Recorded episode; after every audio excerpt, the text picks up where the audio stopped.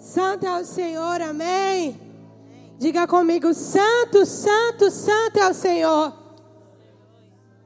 E toda a terra está cheia da sua glória.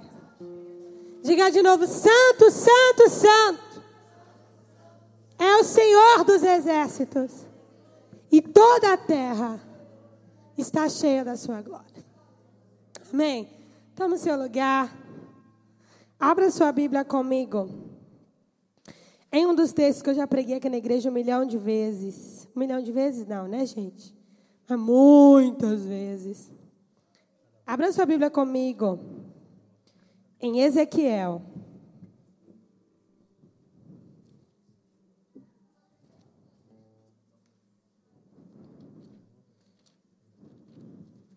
Trinta e sete.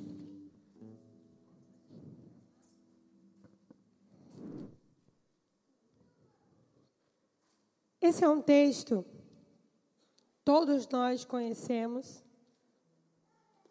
mas nessa noite Deus tem uma nova revelação, porque a palavra dele é viva e eficaz. Amém? Para não perder o costume, segure sua Bíblia. Amém? Diga, essa é a palavra de Deus. Eu sou o que ela diz que eu sou. Eu tenho o que ela diz que eu tenho. Eu posso o que ela diz que eu posso. E nessa noite eu vou receber a santa, poderosa, inerrante palavra de Deus. E eu não serei mais o mesmo. Nunca, nunca, nunca. Se você crê, diga eu creio. Amém. Glória a Deus. Antes de eu ler o texto aqui com vocês, olha aqui para mim. Hoje eu falei com alguém no telefone, nós estávamos orando e clamando por uma causa. E a pessoa do outro lado falou assim: Pastora do céu, é uma coisa quando a gente nem bem resolve uma, é outra. E vai dando uma agonia. Parece que não vai acabar. E realmente, de uns dias para cá, quando não é uma coisa, é outra. Ah, na sua vida tá assim também? Quando é uma coisa, é outra. E a gente não dá aquela respiração. E eu tenho uma notícia para te dizer. Isso faz parte. Diga para o seu lado, faz parte. Sabe que nós precisamos aprender a conviver em períodos de resistência. Satanás não vai triunfar sobre mim nem sobre você. Mas ele pode nos resistir por um bom tempo. E você precisa discernir períodos de resistência. Períodos de resistência são períodos difíceis, onde o seu desafio é manter a mesma postura, custe o que custar, aconteça o que acontecer. Quem está comigo? E nós temos dificuldade de chegar nesse momento. Porque quando as coisas elas começam a sair da nossa esfera de controle, a nossa tendência é sair do controle também. Amém? Mas Deus não quer que você imite as circunstâncias, descontrolando-se. Deus quer que você o imite. Amém? Deus quer que você o imite e Deus não está fora de controle. Amém? Diga para a pessoa, Deus não está descontrolado, com medo, com pressa, de agonia, nem com cão no couro. Então se aquiete a sua alma. Amém. Aquiete a sua alma e aprenda que esse não é o primeiro nem o último período de resistência da sua vida. Eu já enfrentei, já perdi a conta dos dedos. Períodos de resistência, onde a gente quer que Deus faça coisas que Deus não faz. Onde a gente quer que Deus mexa em coisas que Deus não mexe. Aonde parece que as coisas estão indo do jeito contrário do que a gente está orando. A gente está orando para a esquerda, o negócio está indo para a direita. E a gente precisa aprender, irmãos, a estabilizar em períodos de resistência. Amém? E Jesus falou sobre isso. Está escrito na sua palavra: resistir ao diabo e ele fugirá de vós. A guerra que nós vencemos contra Satanás não é como as pessoas imaginam por aí. É uma guerra de resistência, porque é uma guerra de obediência. É você se manter aonde Deus te colocou. E isso é um, um, período de crescimento e de maturidade na vida de muito crente. Sabe o que, é que tem crente que vive hoje assim, amanhã assim? Porque não aprendeu a resistir. Não é que nós não tenhamos dias maus, é que os dias maus não nos têm. Amém? Não é que nós não temos dificuldades, as dificuldades não nos têm, porque nós somos propriedade do Senhor. E eu e você precisamos aprender a resistir. E a minha resposta para aquela irmã foi: vai passar, como tantas outras coisas passaram. Está escrito: todas as coisas passarão, mas as minhas palavras não hão de passar. A única coisa imutável nesse mundo, amado, é a palavra de Deus. O resto vai sair do lugar em algum momento, mas isso não pode te mover do lugar de obediência e de resistência. Amém, queridos? E para você vivenciar as coisas que nós vamos ler agora, você precisa ser alguém que aprendeu a resistir. Por que, que as pessoas hoje perdem casamentos, empregos, ministérios, tantas coisas? Porque não sabem suportar um conflito, às vezes. No conflito conjugal, pronto, já parto logo para o divórcio. Claro que há divórcios legítimos, amém? Estou me referindo a pessoas imaturas, né? No, no, no melhor sentido da palavra. Quantas pessoas deixam de ter alguns empregos? Porque no primeiro conflito mexeu na sua zona de orgulho, então estou demitido, vou sair. E por aí vai. E no ministério na igreja é da mesma forma. E com Deus é do mesmo jeito. Amém? E nós precisamos aprender a resistir. Só quem resiste ao cenário pode profetizar. Amém? Diga comigo assim: resista ao cenário e profetize. Amém? Diga de novo: resista ao cenário e profetize. E o tema da mensagem de hoje é: resista ao cenário e. Gente. Gente, ah, eu estou pregando muito bem nessa noite, falar que nem meu professor. Fala com vontade, resista ao cenário e. Agora sim os ossos ouviram alguma coisa. Amém? Ezequiel 37, vá comigo para o verso 1. Veio sobre mim a mão do Senhor e ele me levou no espírito do Senhor e me pôs no meio de um vale que estava cheio de ossos. O Espírito Santo não levou o profeta para um oásis, levou para onde, diga comigo, cemitério. Ele me fez andar ao redor deles. Deles o que, gente? Dos ossos. E eu vi que eram muito numerosos sobre a face do vale e estavam sequíssimos. Ele me perguntou: Filho do homem, poderão viver esses ossos? Eu disse: Senhor Deus, tu sabes. Então ele me disse: Profetiza sobre esses ossos e diz-lhes: ossos secos, ouvi a palavra do Senhor. Assim diz o Senhor Deus a esses ossos: Farei entrar em vós o espírito e vivereis. Porém, nervos sobre vós, farei crescer carne sobre vós. Sobre vós estenderei pele, porém em vós o espírito e vivereis. Então sabereis que eu sou o Senhor então profetizei como me foi ordenado. E enquanto eu profetizava, houve um ruído, um barulho, e os ossos se ajuntaram, cada osso ao seu osso. Olhei e vieram nervos sobre ele. Cresceu carne, estendeu-se pele sobre eles, mas não havia neles espírito. Então ele me disse: profetiza ao espírito, profetiza, ó filho do homem, e diz ao espírito Assim diz o Senhor Deus: Vem dos quatro ventos, ó Espírito, e assopra sobre esses mortos para que vivam. Profetizei como ele me ordenara. Então o Espírito entrou neles e viveram, e se puseram em pé um exército grande e extremo. Então ele me disse: Filho do homem, esses ossos são toda a nação de Israel. Eles dizem: Os nossos ossos se secaram e pereceu a nossa esperança, nós estamos cortados. Portanto, profetiza e diz-lhes: Assim diz o Senhor Deus. Fica comigo, Deus gosta de um desafio. Eu abrirei as vossas sepulturas e vos farei sair delas ao povo meu. e vos trarei a terra de Israel. Então sabereis que eu sou o Senhor, quando eu abrir as vossas sepulturas e vos fazer, vos fizer sair delas, ó povo meu. Porém em vós o meu espírito e vivereis, e vos porei na vossa terra. Então sabereis que eu, o Senhor, disse isso e o fiz. Você pode dizer amém? Feche seus olhos. Amém. Cutuca a pessoa e fala assim: não pisca, não anda, que a pastora tem toque e ouve a palavra. Pai, obrigada, Senhor, pela Sua palavra. Ela é vida para nós, ela é o pão que nos alimenta. E nós oramos para que o Senhor fale profundamente ao nosso espírito. Nós estamos abertos, Pai. Nós estamos sentados à tua mesa com todo apetite, Senhor.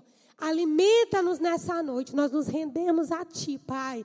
E te pedimos, dá-nos da porção do Senhor para a tua igreja nessa noite. Porque nós somos teus filhos e temos fome e queremos receber de Ti em nome de Jesus. Amém?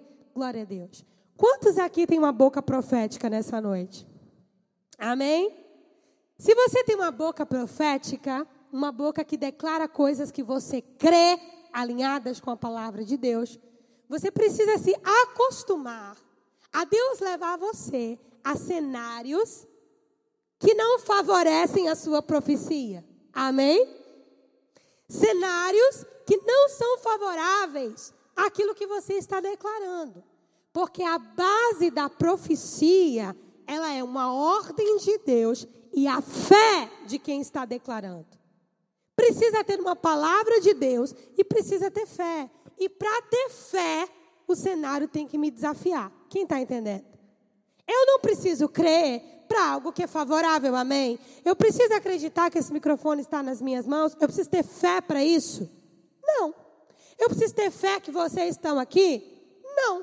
A Bíblia já diz, querido, que se eu vejo, isso não é fé. Fé tem a ver com aquilo que eu vejo pelo Espírito, que eu vejo pelo meu coração, mas não aquilo que os meus olhos estão vendo de modo natural. Todos nós queremos falar uma palavra de bênção para alguém, seja para os nossos filhos antes de dormir. Todos nós temos uma palavra, um Deus abençoe, um Deus guarde você, um Deus cuide, um Deus te, te proteja. Mas muitos de nós, apesar de assumirmos essa boca profética, não estamos acostumados a um cenário que nos desafia. E quem nos ministra mais é o cenário do que a palavra de Deus. E quando nós somos mais ministrados pelo cenário do que pela palavra de Deus, nós perdemos a autoridade. Porque a autoridade espiritual não é de propriedade de um indivíduo. A autoridade espiritual é uma propriedade da palavra de Deus. Jesus disse: Em meu nome vocês expulsarão demônios, falarão novas línguas, curarão enfermos. Não foi assim? Ninguém tem uma autoridade de modo pessoal. No que tange o reino de Deus, nós temos autoridade de modo conjunto no nome de Jesus, através da fé e da Sua palavra. Então, se a circunstância ministra mais a minha vida do que a palavra de Deus, eu não tenho autoridade para profetizar. Quando Deus chamou Ezequiel, Deus queria dar a Ezequiel o panorama espiritual de Israel. Qual era o panorama espiritual de Israel? Para Deus, Israel estava como um bando de ossos secos. Para o osso estar tá seco, a pessoa já morreu há um tempão, sim ou não? Ou seja, o que Israel estava caindo na ficha naquele momento, estamos como ossos secos. Depois de Deus ter falado tanto, quando não tinha mais graça, eles entendem que eles realmente estavam como ossos secos. Mas para Deus, eles já estavam mortos, como mortos há muito tempo. Deus estava mostrando para Ezequiel que Israel, para ele, estava como morto. E já há muito tempo, tanto tempo, que os ossos já estavam secos. No entanto, havia uma esperança. Amém? Diga comigo, há uma esperança. Amém? Há uma esperança. E Jesus é a nossa esperança, irmãos, porque a única coisa que não tinha sido vencida e já foi, foi a morte quando ele ressuscitou. Amém? Então ele não apenas ressuscitou como os demais milagres de ressurreição, ele ressuscitou com autoridade para ressuscitar. É diferente de Lázaro que ressuscitou e morreu de novo. É diferente de Tabita, que ressuscitou e morreu de novo. Jesus ressuscitou e não morreu outra vez, e ainda ressuscita com ele todos aqueles que nele crerem. Então, não há um inimigo mais para ser vencido. Ponha isso na sua cabeça em nome de Jesus. Não há mais um inimigo a ser vencido. Jesus, naquela cruz, derrotou o último, que era a morte. Então, qualquer cenário que se apresente diante de você já é um cenário vencido. Amém, igreja? Qualquer cenário que apareça diante de você já é um cenário vencido. E apesar de ser um cenário vencido, do ponto de vista de que Jesus consumou todas as coisas, nós podemos, se crermos, e debaixo de uma palavra de Deus, mudarmos aquela situação. Ezequiel foi levado àquele vale de ossos. Diga comigo, não tinha lugar pior para ir. Irmãos, qual é o pior lugar de uma cidade? Teria algum lugar melhor para Deus mostrar? Inúmeros. Mas o pior lugar era aquele. Deus poderia ter mostrado Israel, sei lá, como uma vasilha com um pouquinho de óleo só. Deus poderia ter dado tantas figuras de visão. Deus poderia ter mostrado Israel como um bebê abandonado. Deus poderia ter mostrado Israel de tantas e tantas formas. Mas Deus mostrou como uma coisa que já não se tem esperança. Deus foi no limite do zero.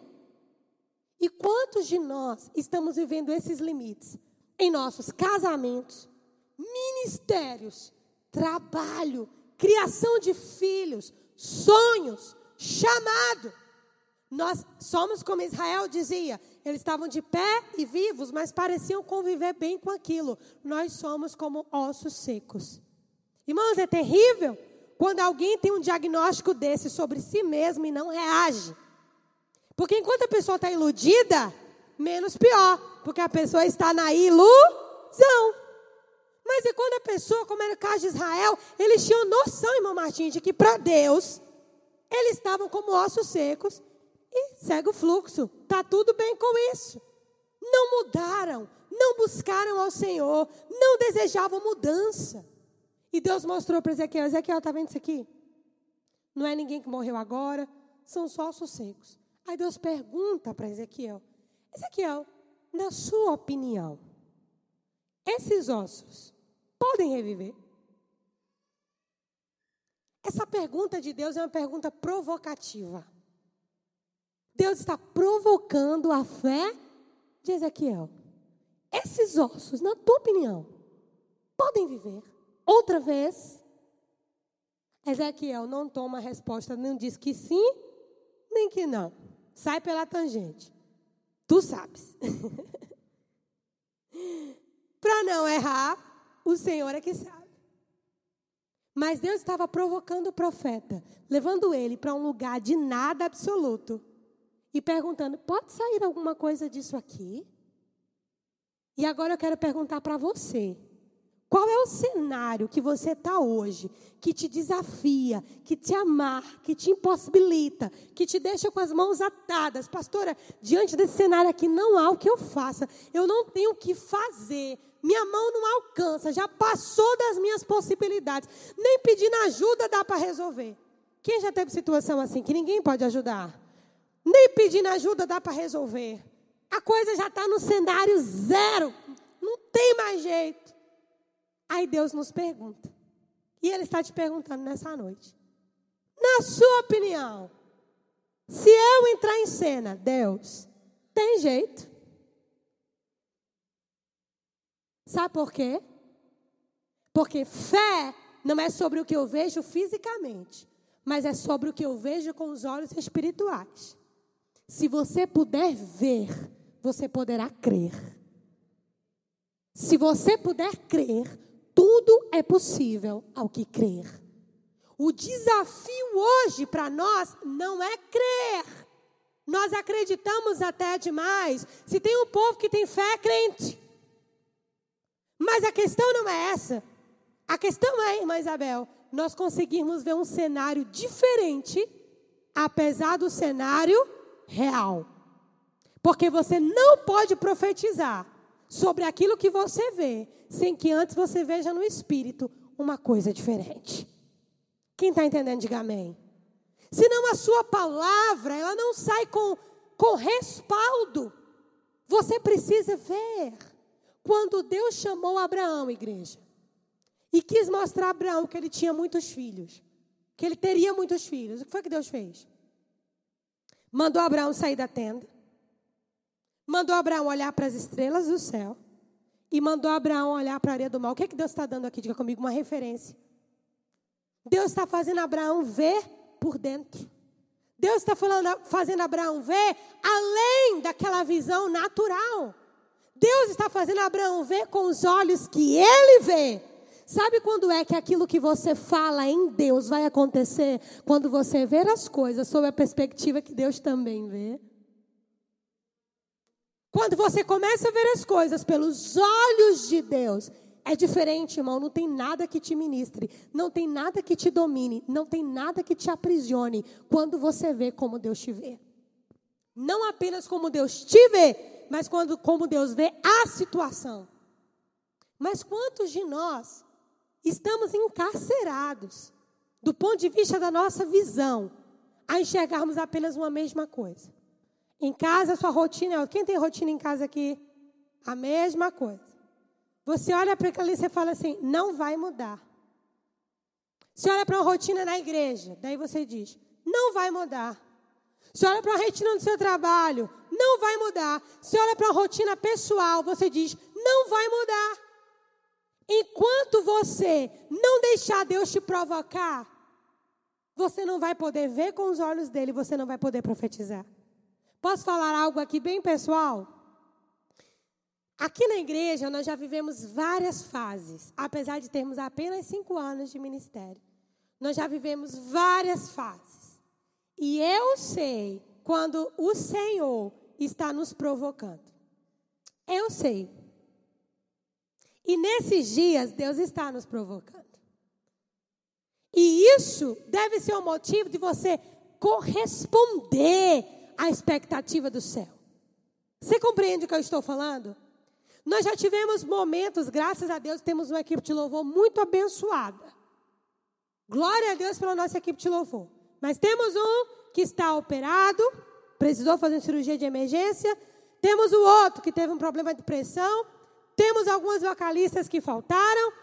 Temos um baixista que viajou. E do nada, da noite para o dia, a gente desorganizou. Quando compromete o louvor, compromete o resto do culto, sim? Não. Não. Porque o louvor não é a plataforma, o louvor está em você. A ausência da equipe completa só me dá o, o diagnóstico da adoração da congregação. Compreende o que eu estou falando? Então você precisa estar antenado com Deus para você entender o que é que naquele período que algumas coisas faltam, o que é que elas também revelam. Quem está entendendo, diga amém. Se acorda em nome de Jesus. Quando há falta, toda falta revela alguma coisa. E você precisa estar antenado com Deus para você discernir. E como eu sempre ensinei, não vai perguntar o que, que o diabo está fazendo. Vai perguntar o que, que Deus está querendo.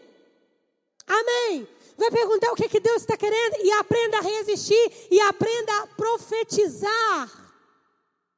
Em nome de Jesus, se você está acomodado com a sua situação, seja espiritualmente, emocionalmente, financeiramente, profissionalmente, ministerialmente, todos os meios que tiver, se você está acomodado nisso, irmão, não vai mudar. Porque a profecia que funciona é a profecia que sai da sua boca, alinhado com a boca de Deus. Mas como você vai profetizar aquilo que você não vê?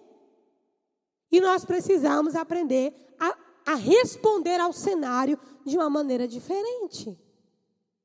Quando, quando o salmista diz assim: Olha Prepara-me uma mesa na presença dos meus inimigos. Unges a minha cabeça com óleo e o meu cálice transborda. Vocês acham que essa parte do texto está falando do quê? O que é que o salmista estava vendo? o dia da sua coroação como rei. Mas quem ele era no momento? Um pastor.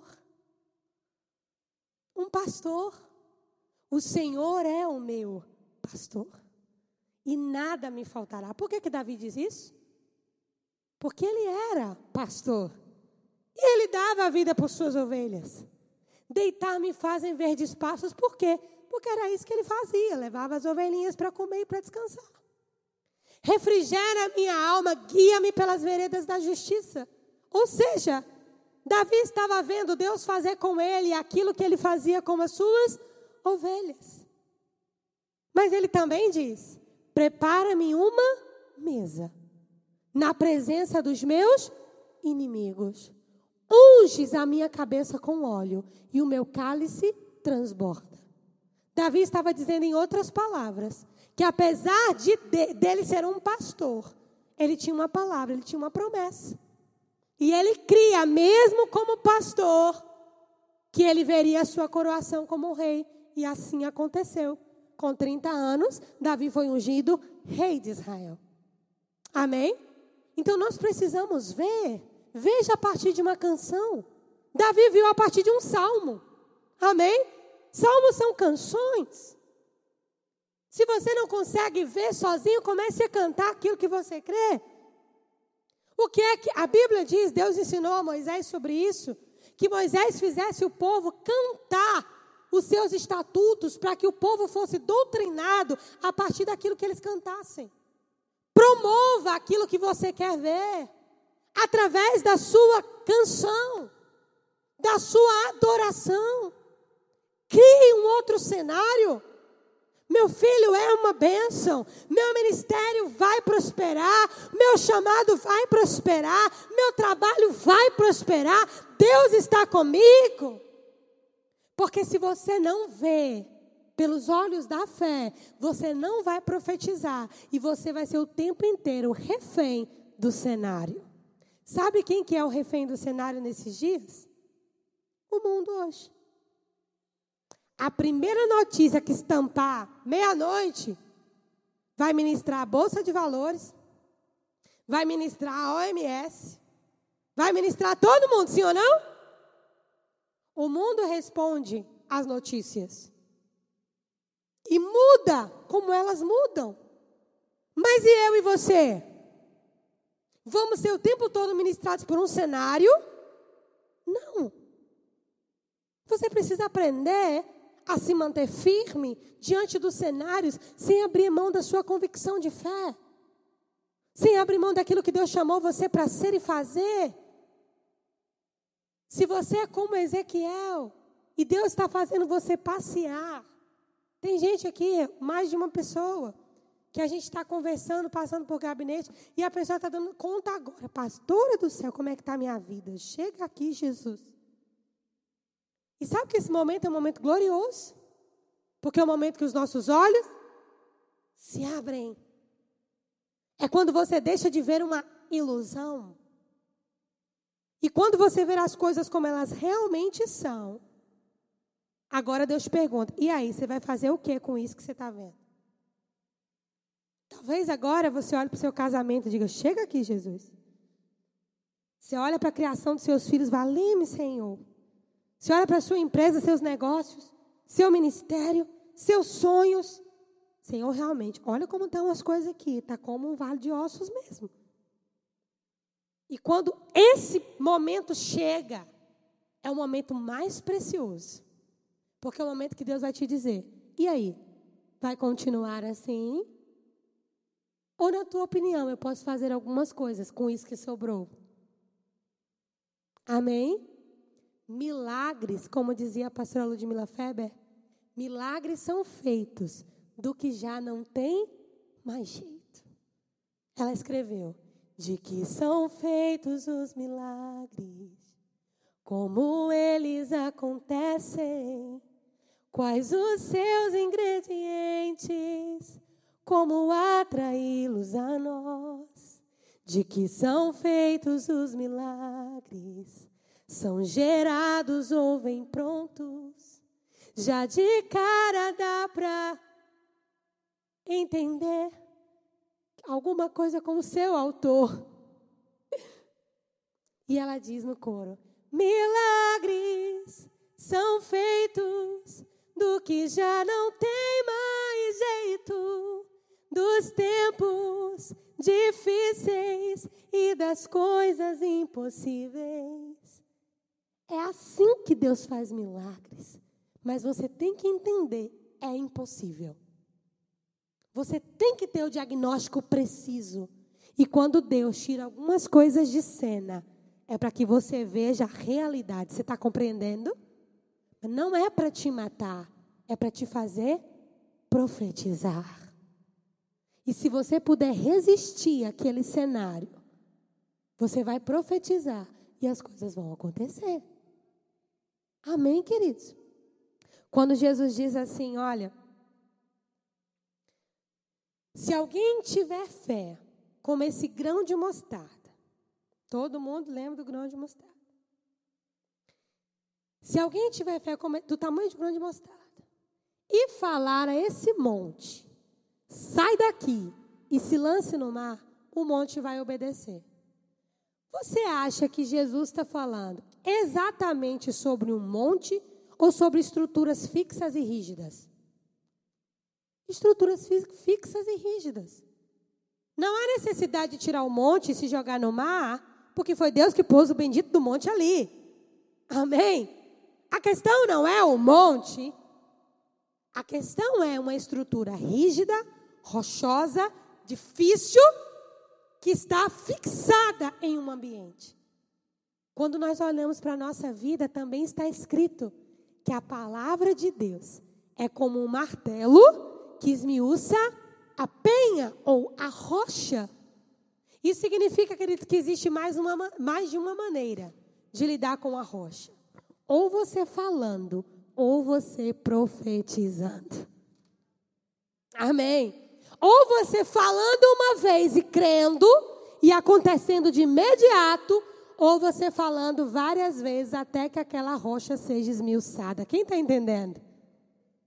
Nesse texto não dá para falar agora, agora, mas esse texto fala sobre milagres processuais. Milagres que acontecem pouco a pouco. Primeiro juntou os ossos. Você pode dizer, pastor, eu olho para minha casa, a minha esposa é um osso só. Meus filhos, só Jesus na causa. Senhor, está aqui todo mundo junto. Você está vendo só assim. Mas Deus está vendo todos os ossos juntos. E sabia que os ossos juntos foi o primeiro passo? A Bíblia diz que cada osso se juntou ao seu osso. Conexão. Deus trazendo as coisas pela estrutura para um lugar só. Amém, Carla?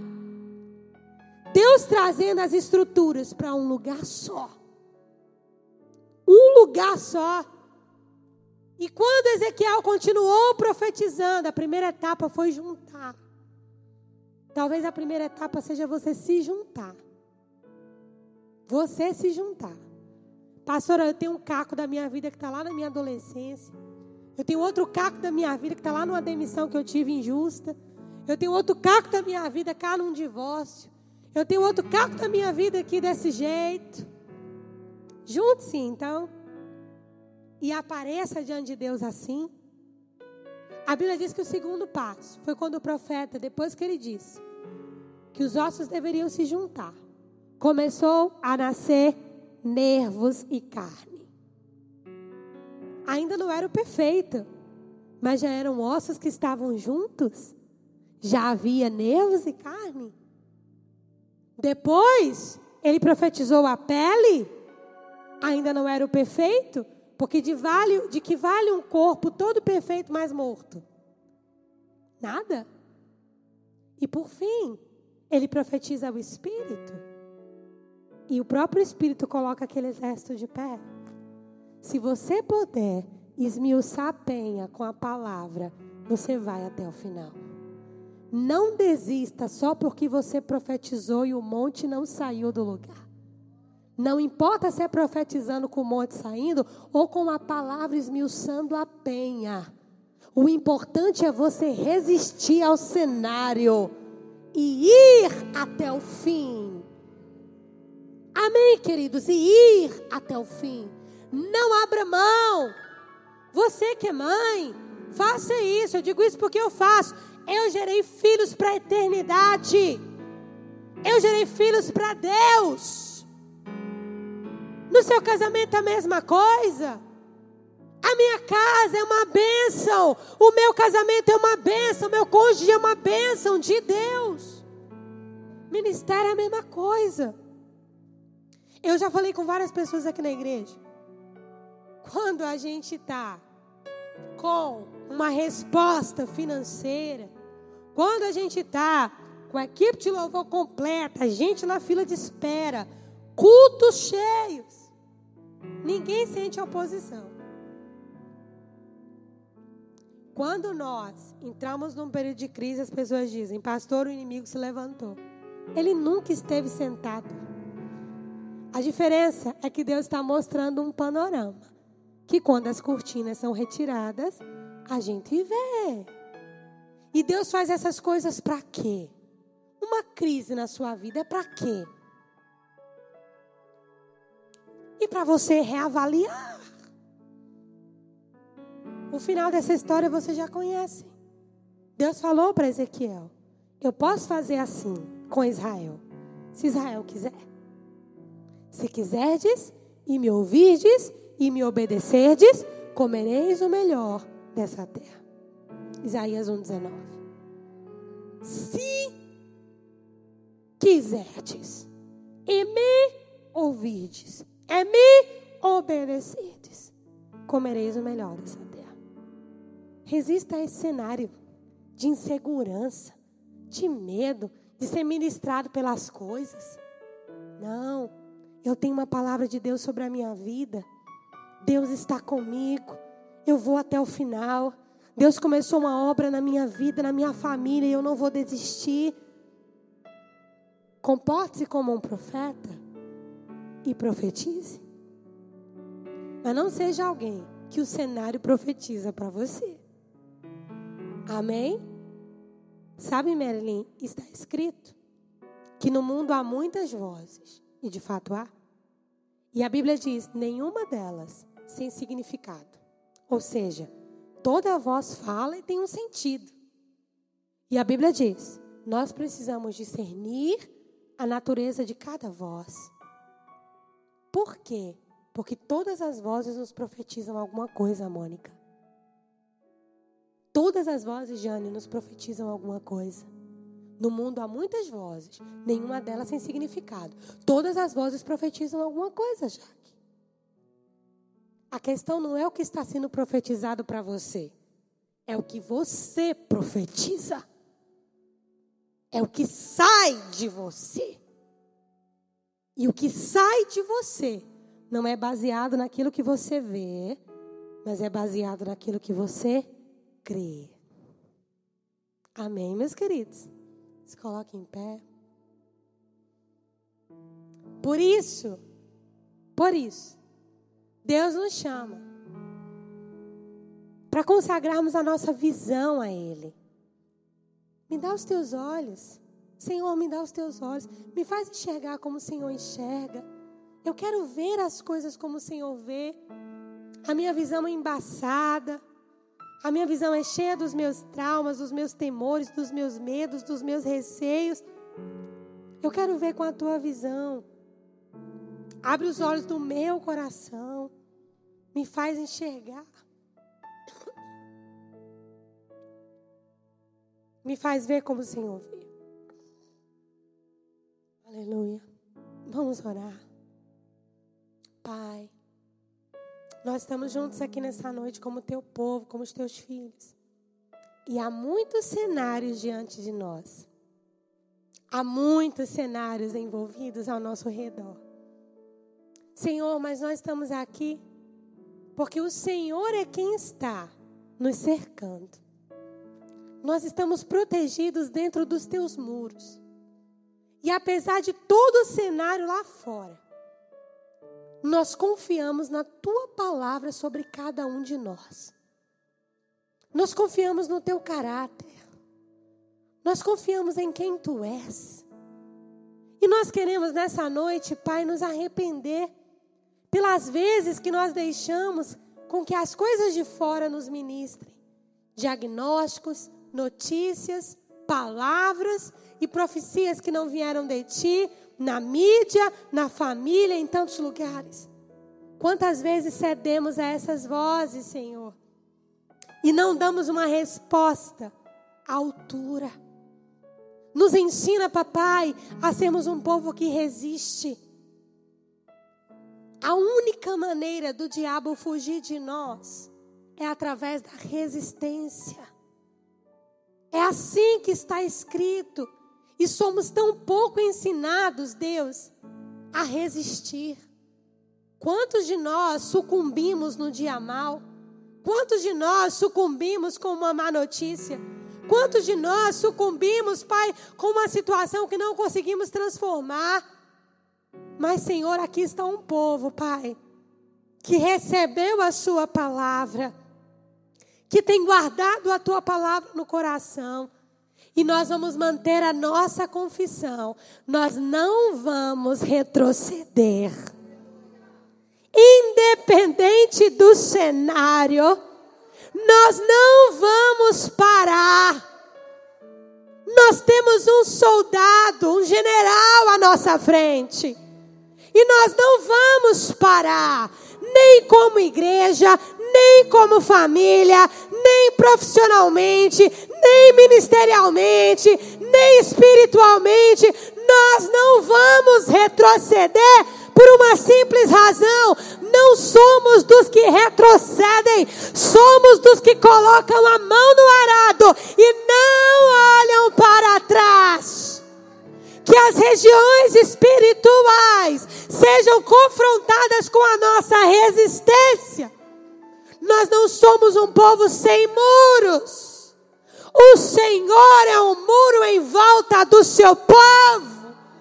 E o Senhor é o muro dessa igreja. O Senhor é o muro em volta de cada membro dessa igreja. O Senhor é o muro em volta de cada família dessa igreja. O Senhor é o muro em volta de cada casamento dessa igreja. O Senhor é um muro à nossa volta.